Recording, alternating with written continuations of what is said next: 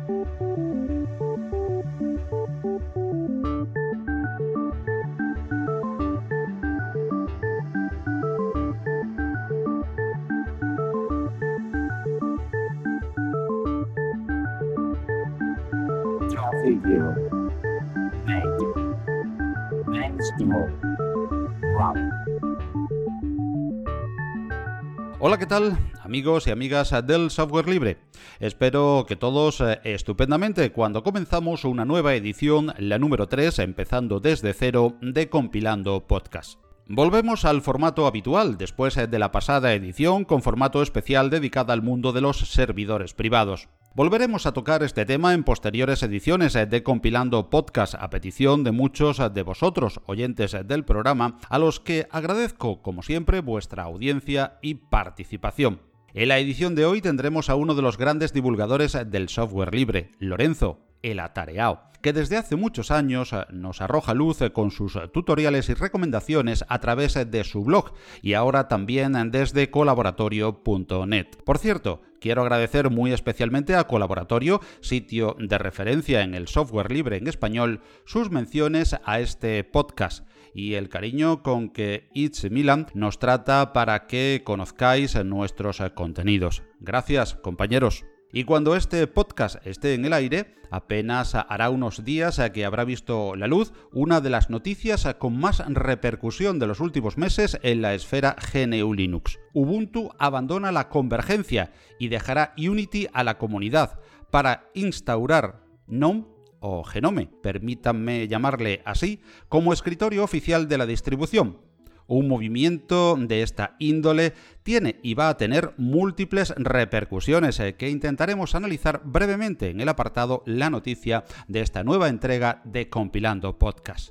Sin duda alguna, la presencia del atareado en nuestra sección Algo Alguien, un usuario notable y fan de Canonical y la noticia que también giran alrededor del anuncio de Mark Sutherland, hacen que esta edición de Compilando Podcast tenga como gran protagonista a Ubuntu. Hechas las presentaciones, si nos acompañas, entramos ya en materia.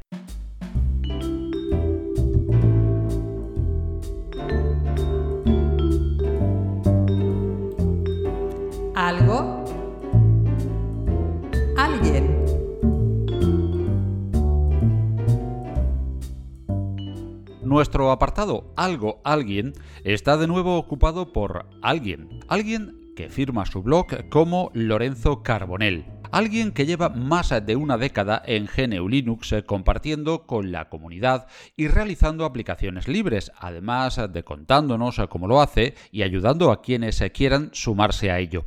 Alguien que reúne en su blog la que probablemente sea una de las mejores recopilaciones de tutoriales de cosecha propia sobre Ubuntu. Ese alguien que hoy protagoniza nuestro apartado es el atareao.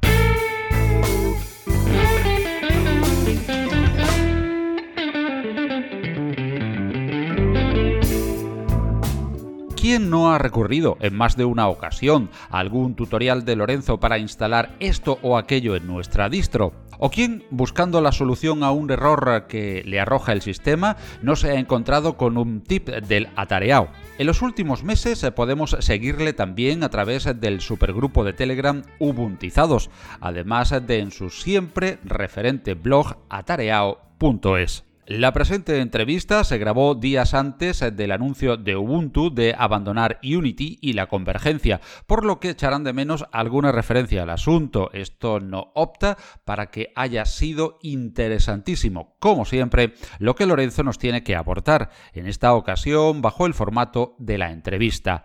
Para Compilando Podcast es un honor contar con la presencia del Atareao.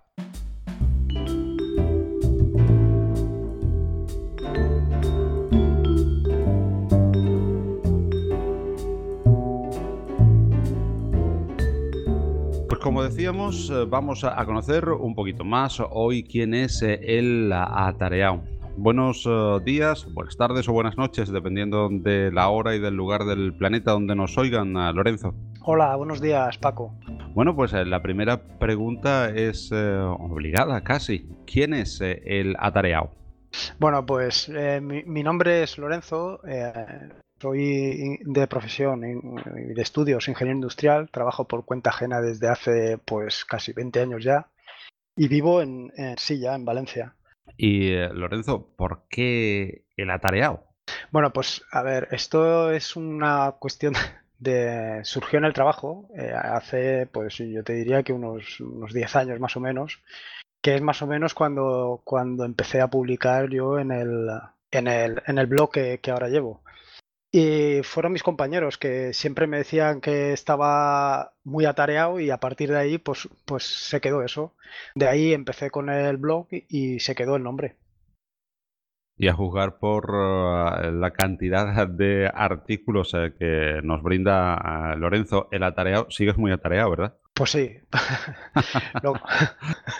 bueno, pues eso está bien porque te lo agradecemos. La comunidad de GNU Linux te, lo agradece. ¿Desde cuándo en, en GNU Linux, Lorenzo?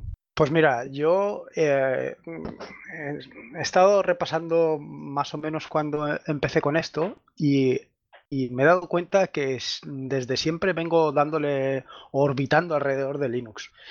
Yo creo que fue en, la universidad cuando, cuando toqué por primera vez Linux, en 1995, en una asignatura que teníamos que era radiosótopos y sus aplicaciones, y nos sentó el profesor delante de un terminal en la universidad y nos dijo, aquí tenéis un terminal, esto eh, no, recuerdo si era Linux o era Unix, es igual, y allí nos puso a enfrentarnos a un terminal con sus comandos y sus órdenes que prácticamente ninguno sabíamos nada. Nos dio así una pequeña, unas pequeñas nociones, pues cambiar de directorio, listar un, directorio y, poco más. A partir de ahí ya me picó la curiosidad y unos CDs de Slackware que en aquella época los compré y luego posteriormente ya me pasé a Mandriva, y SUSE. Todo eso en el entorno entre el 95 y el 2000. A partir del 2000, pues lo dejé y no fue hasta 2008 cuando conocí Ubuntu y Ubuntu de, la de la mano de bueno de la mano en la versión de Intrepid Ibex. Bueno, eh, Lorenzo, has hecho un recorrido bastante parecido al que, al que hemos hecho todos los que llevamos ya como 20 años en, en este, en este mundo de, Linux y las distribuciones nos, nos, suenan mucho, además, a los que llevamos, ya te digo, pues 20 años en, en este mundo. Más o menos ese recorrido. Mandrake casi siempre está ahí como referente y, y SUSE. Precisamente de, distro quería, quería hablar, porque sabemos que, que Ubuntu es tu distro de cabecera, pero de ella hablaremos más tarde y largo y tendido. Pero ¿por cuáles otras distros has pasado? De las que ya nos has apuntado o otras eh, que tengas instaladas eh, también actualmente? Pues, eh, a ver, las dos que te he comentado mm, fueron un tiempo que las probé, pero no continué con ellas. Luego, básicamente, siempre he utilizado Ubuntu como distribución. Mm, en este último año, quizá finales del año pasado y comienzos de este, ha sido cuando he empezado a probar otras distribuciones pero siempre he vuelto a Ubuntu. A ver, he probado Linux Mint o Linux Mint, pero lo mm, yo creo que estuve unos tres meses o cuatro meses con ella y lo, y lo dejé porque al final mm, me di cuenta que era un for de Nome y que no aportaba mucho más, por lo menos a mí, ¿eh? Eh, siempre hablo de mi experiencia personal. Luego he probado otras distribuciones como Elementary o, Solux, pero, pero siempre vuelvo a siempre vuelvo a Ubuntu. Y en el. Eh, también he probado eh, en, lo que es Roll Release Manjaro, pero no, te sé decir si llegué a estar una semana o dos semanas y volví a instalar Ubuntu. Pues ahora sí que la pregunta también es, es obligada. ¿Por qué Ubuntu? Pues eh, sobre todo por la facilidad. Por la facilidad y tanto la facilidad en, en, su, en su utilización como la facilidad que ha puesto Canonical para que para desarrollar aplicaciones. Las plataformas, la plataforma Launchpad es que es una plataforma espectacular para, para, para eso, para desarrollar aplicaciones para que la pueda utilizar cualquier, cualquier usuario. Yo he estado repasando desde cuándo está Launchpad disponible y me he dado cuenta que era, o sea, en 2004 ya estaba disponible y en, ese, en esa época ni siquiera existía GitHub hoy por hoy es el referente en lo que a distribución de, bueno, distribución a, software libre se refiere. Y dentro de la jerga que se utiliza por parte de los desarrolladores de Ubuntu, ilústranos un poco qué es exactamente el Launchpad, qué es un Unsider y esas eh, palabras eh, que oímos eh, entre vosotros, los desarrolladores de Ubuntu. A ver, el Launchpad es lo que hay detrás de los repositorios PPA que seguro que, vamos, que conoce todo el mundo. Lo que te aporta es tipo GitHub, pero muy orientado hacia, hacia, hacia Ubuntu. Lo que pasa es que últimamente tenía incluso sus propias herramientas, en lugar de utilizar Git para hacer el control de versiones, utilizaba Bazar y, historias de estas. Poco a poco se han dado cuenta, o pienso yo que se han dado cuenta, que lo mejor es utilizar eh, herramientas que utilice todo el mundo y, creo que van virando en ese sentido. En cuanto al tema de los insiders, esto fue algo que, surgió con el teléfono, con Ubuntu Phone. Eh, hicieron un pequeño grupo, no sé si éramos 20, que nos desplazaron a Londres para presentarnos el teléfono y eso fue lo que surgió con el, el tema de los insiders que dices. Y mm, Lorenzo, sabemos eh, que mm, no solamente desarrollas eh, aplicaciones eh, para, para, Ubuntu, aunque principalmente sean estas las aplicaciones que desarrollas. algunos de los que están empezando en el mundo de la programación se preguntarán, y quién mejor para decirlo que Lorenzo, que sigue desarrollando y ha desarrollado ya un montón de aplicaciones y con esa capacidad que tiene de contárnoslo y de comunicárnoslo a través de, su blog. ¿Cuáles son tus herramientas eh, preferidas eh, para el desarrollo? ¿Qué lenguajes, IDEs utilizas? A ver, yo para, eh, como IDE, em, ahí he dado más vueltas que, con el tema de las distribuciones. como casi todos, creo yo. Ahí, sobre todo, empecé desarrollando aplicaciones en Java que las hemos utilizado, vaya, que las he utilizado en el, en el trabajo porque hicimos un, una, un entorno colaborativo entre todos los que estábamos allí. Montamos un servidor MySQL y en base a eso hicimos tres o cuatro aplicaciones en Java. Entonces empecé a utilizar Eclipse y NetBeans. Eso como entornos de desarrollo realmente potentes. Luego, desde que he aterrizado el Linux y desarrollo para Linux, empecé con Geni, que es básicamente la que más he utilizado y en estos últimos años me he pasado a Atom y, en estas últimas semanas a Sublime Text, que yo creo que se va a quedar conmigo durante, durante tiempo. En cuanto a Android, que es lo, el otro entorno para el que desarrollo, utilizo eh, Android Studio. Al fin y al cabo has vuelto a Eclipse con Android Studio. Eh, bueno, Eclipse ahora, o sea, Android Studio ahora utiliza JEdit, ¿no? Sí. Sí, sí, pero digo que en sus orígenes, como era prácticamente un, un for de, Eclipse, pues me ha resultado curioso de eh, lo de Android Studio, eh, que siempre se dice que es la mejor herramienta para, trabajar eh, en aplicaciones Android, ¿no? Bueno, yo, desde luego, para mí es lo más sencillo y, y rápido, vaya. En cuanto a Sublime Text, eh, ¿muchos eh, plugins? No, no, no, no, no estoy utilizando muchos. Los propios que utilizo para, para Python, para Python y, poco más. Poco más.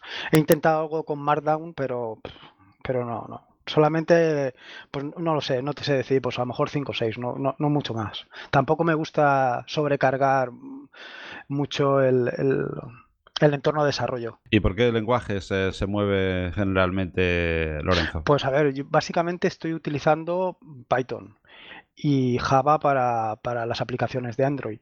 Últimamente, bueno, últimamente ah, eh, sí que he tonteado un poco con Bala porque me parece muy sencillo de implementar, vaya, al estilo de Python y tienes la ventaja de que luego las aplicaciones pues corren mucho más rápidas que con Python. Hace poco comentamos, y se comentó en muchos foros eh, de GNU Linux, la bueno, idea no novedosa, pero bueno, novedosa sí en, su blog de, Lorenzo, eh, de las eh, donaciones. ¿Cómo va el tema, Lorenzo? La gente en, el mundo de GNU Linux a veces parece que le cuesta muchísimo pues colaborar con diferentes proyectos. ¿Cómo lo ves desde tu perspectiva? Pues mira, yo el tema de las donaciones surgió porque no me gustan los anuncios. O sea, me molesta mucho entrar en una página y ver anuncios.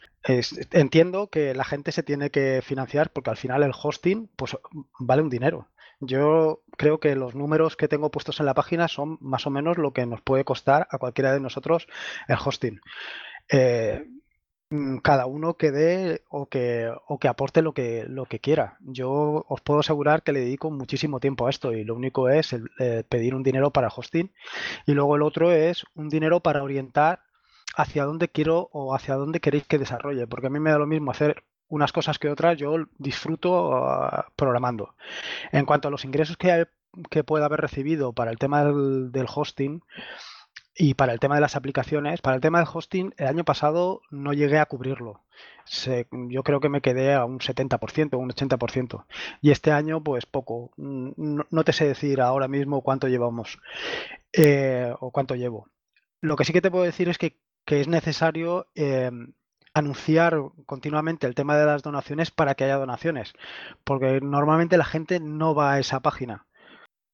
Eh, pero sí que donan, sí que donan, tanto, tanto, tanto nacionales, tanto españoles como hispanoparlantes e incluso gente de otros y de otros países también, también donan incluso te diría que más, o sea, proporcionalmente, teniendo en cuenta que tienen un problema lingüístico, mm, dado que no hablamos el mismo idioma, pero, pero incluso donan más eh, proporcionalmente que, que hispanoparlantes.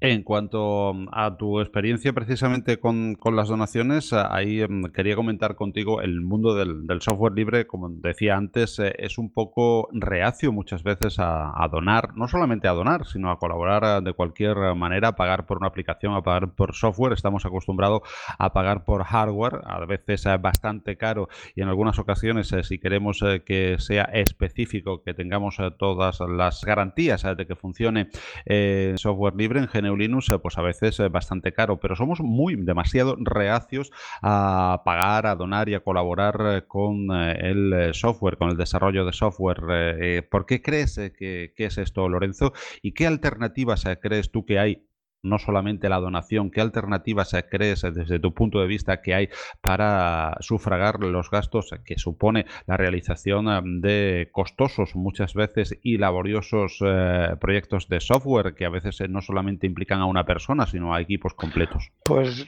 a ver, yo creo que tiene que ir sinceramente por la vía de la donación. Lo que pasa que lo que pasa es que eh, la gente tiene que sentirse implicada en lo que representa el, software libre.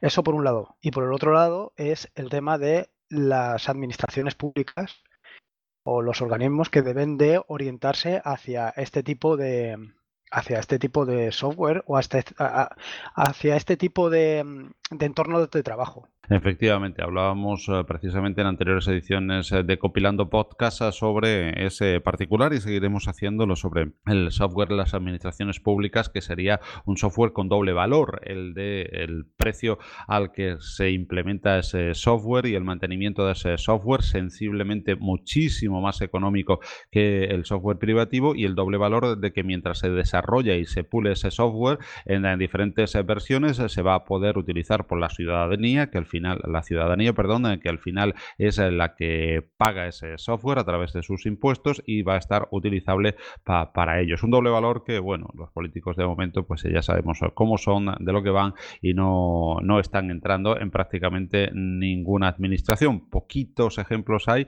eh, desafortunadamente en algunos eh, cuaja más que, que, en otros. Bueno, Lorenzo, quería mm, para ir eh, concluyendo y no alargarnos demasiado, saber desde qué blogs o canales diferentes has estado presente o estás en la actualidad en la difusión de, Linux y de software libre? Bueno, pues eh, yo evidentemente a través del blog de la Tareao, ese es básicamente el canal que estoy utilizando para, escribir artículos y para promocionar lo que voy haciendo y, darlo a conocer. Eh, hace un par de meses, eh, con eh, la aparición de colaboratorio.net, he escrito un par de artículos. Tengo pendiente continuar con la. Estoy escribiendo artículos sobre HIT y tengo pendiente continuar el. Eh, continuar con esa serie y luego pasar a una serie para desarrollar aplicaciones, o sea, para escribir escribir artículos sobre cómo desarrollar aplicaciones para, para Nome o para Linux, en fin. Esos son principalmente los dos canales. Luego mm, llevo, llevo tiempo ya dándole vueltas a la idea del podcast porque me parece, me parece una, una idea una solución muy cómoda y, muy potente para, dar a conocer pues, Linux entre, entre todos los usuarios. Yo creo que, somos bastante, como diría yo, bastante perezosos a la hora de leer y a la hora de escuchar es mucho más cómodo. Puedes estar haciendo otras actividades y creo que es una manera de, promocionar o,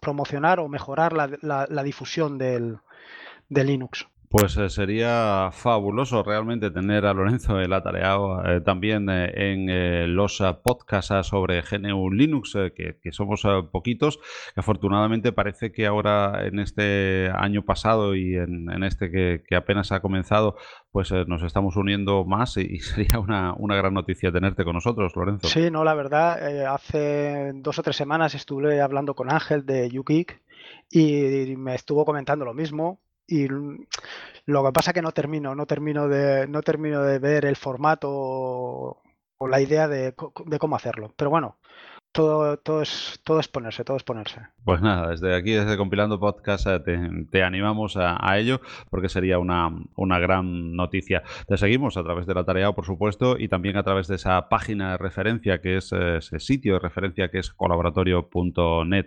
Y en cuanto a aplicaciones, eh, ¿por dónde vas? Si nos puedes adelantar a los, a los desarrollos que tienes ahora entre manos, pues, Lorenzo. A ver, sobre todo ahora mismo tengo eh, como prioritario mm, eh, mejorar el desarrollo de eh, UText, que es un, em, un, editor de texto orientado hacia Markdown. uno de los lectores del, del, blog me estuvo pasando unas ideas de cómo mejorar la interfaz estéticamente, que yo creo que va a quedar espectacular pero no le he podido dedicar todavía suficiente tiempo. Ese es uno de los, de los, mm, de los proyectos que tengo entre manos. Y luego el otro que le quiero dedicar tiempo porque me parece muy interesante, aunque ya existe una variante que es KDE Connect para conectar Android con, con el escritorio, pero me gustaría hacerlo para Nome, porque fui a instalar KDE Connect y me encontré con que quería instalarme no sé cuántas mil librerías de KDE, o bueno, Qt, que, claro, yo en mi escritorio prácticamente no tengo nada. Pues eh, sería bienvenido, incluso para los que usamos eh, esa gran herramienta que es KDE Connect en, en NOM o en Genome, pues eh, sería bienvenido también esa, esa, implementación ah, para, para, escritorios GTK. Lorenzo, muchísimas gracias por haber compartido este tiempo con nosotros. te seguiremos muy de cerca en tu blog, te seguiremos muy de cerca a través de colaboratorio con tus aplicaciones eh, y pendientes, muy pendientes eh, de oírte también a través de los eh, podcast ánimos con esa idea. Muchísimas gracias y ha sido un honor tenerte en Compilando Podcast. Muchas gracias a ti, Paco. la verdad es que te sigo, sigo tu podcast, al igual que sigo otros como el de Yoyo Fernández o, o el de Juan Febles, y parece que estáis haciendo un trabajo espectacular para el tema de la difusión de, GNU Linux eh, entre, entre aquellos que lo conocen y los que no lo conocen. Muchas gracias. Pues muchas gracias a, ti, Lorenzo, el Atareado. Un honor haberte tenido y seguiremos en contacto para que visites en posteriores ediciones también compilando podcast. Gracias, gracias Lorenzo. a ti, Paco.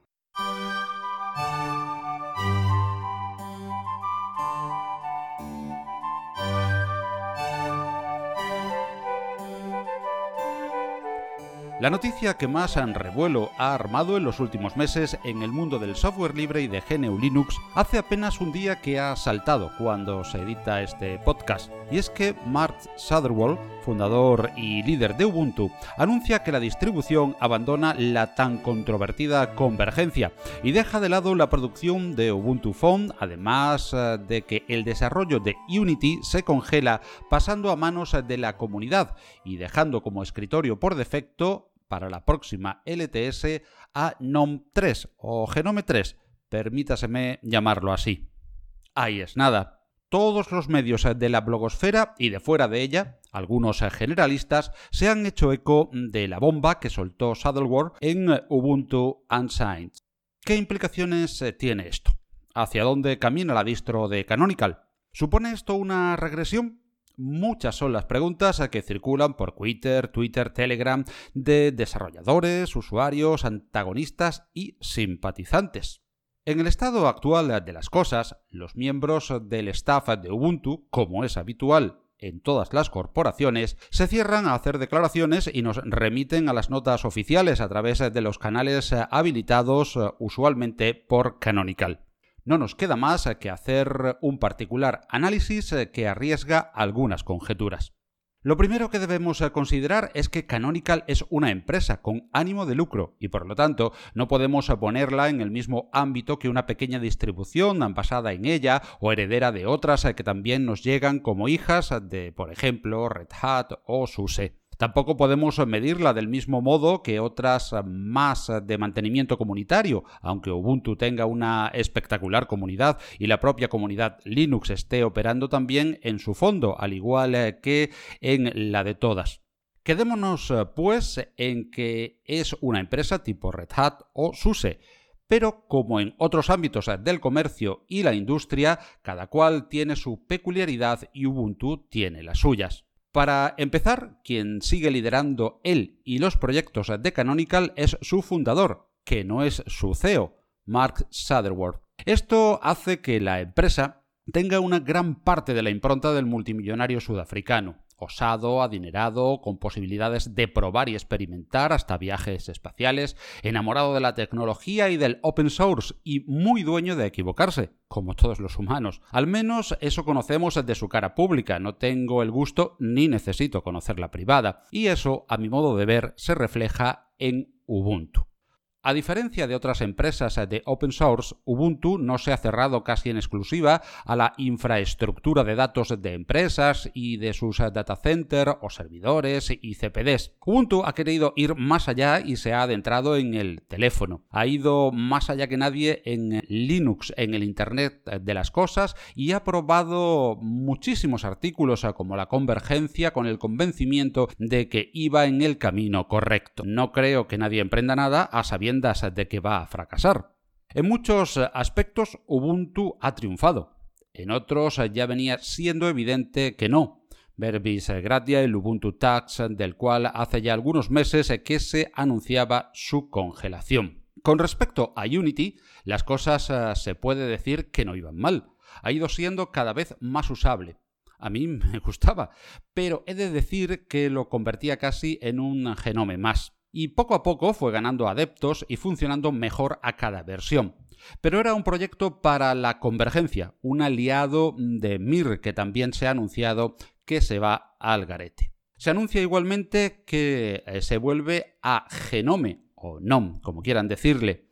Y sí, digo que se vuelve porque aunque algunos han querido ver un movimiento raro optar por un escritorio que está directamente sujeto de la mano de Red Hat, a otros nos parece el camino natural, porque conocimos Ubuntu con Genome 2 y ello nos llevó a Genome Shell como camino natural, aunque disrupto por lo drástico del cambio que se produjo en los primeros tiempos y hasta la llegada de las extensiones.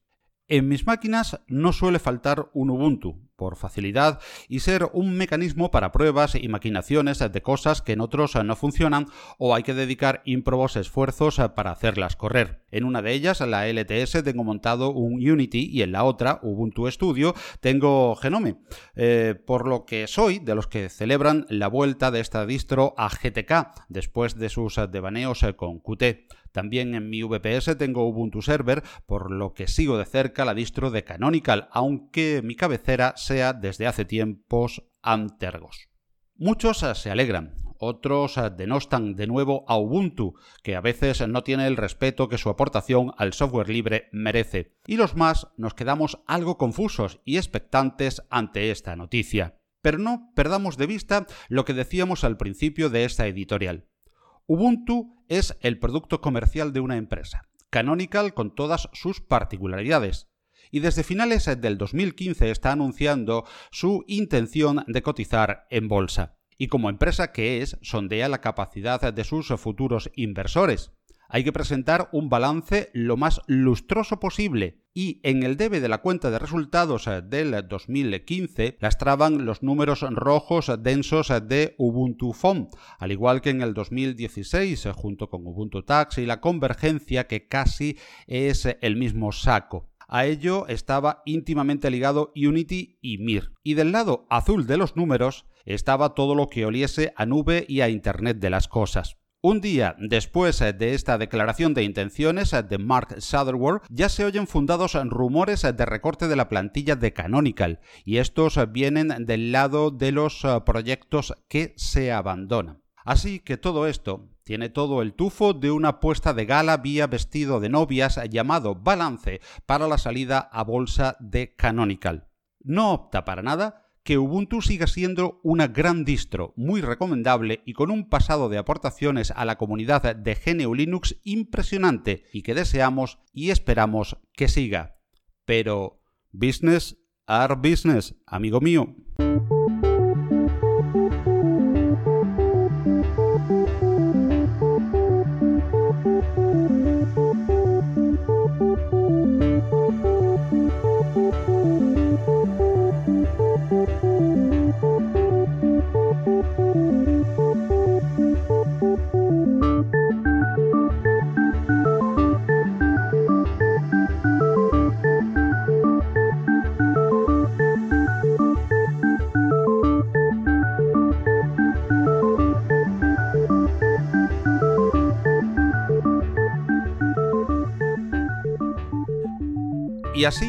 Hemos llegado al final de esta edición de Compilando Podcast. Una edición que ha protagonizado Ubuntu en la figura del atareado y con la noticia sobre su nuevo rumbo. Pero el principal protagonista de este podcast eres tú, amable oyente, y para tu participación en él tenemos habilitado para ti los comentarios en las plataformas Spreaker, Evox y YouTube. También el correo electrónico compilandopodcast.gmail.com.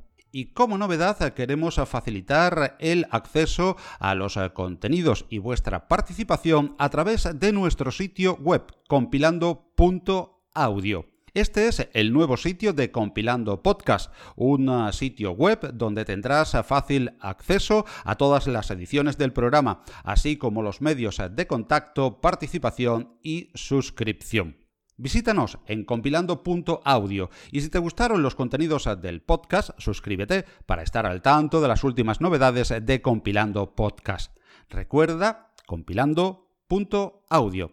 Y tu suscripción es nuestro premio y nos ayudará a ir creciendo y mejorando los contenidos del espacio con tus aportaciones. Suscríbete a través de compilando.audio. Gracias por participar. Recuerda que todos los contenidos que has oído y todo el podcast están bajo licencia Creative Commons, incluyendo también la música y sintonías que puedes encontrar en las magníficas webs de incompetence.com y musopen.org.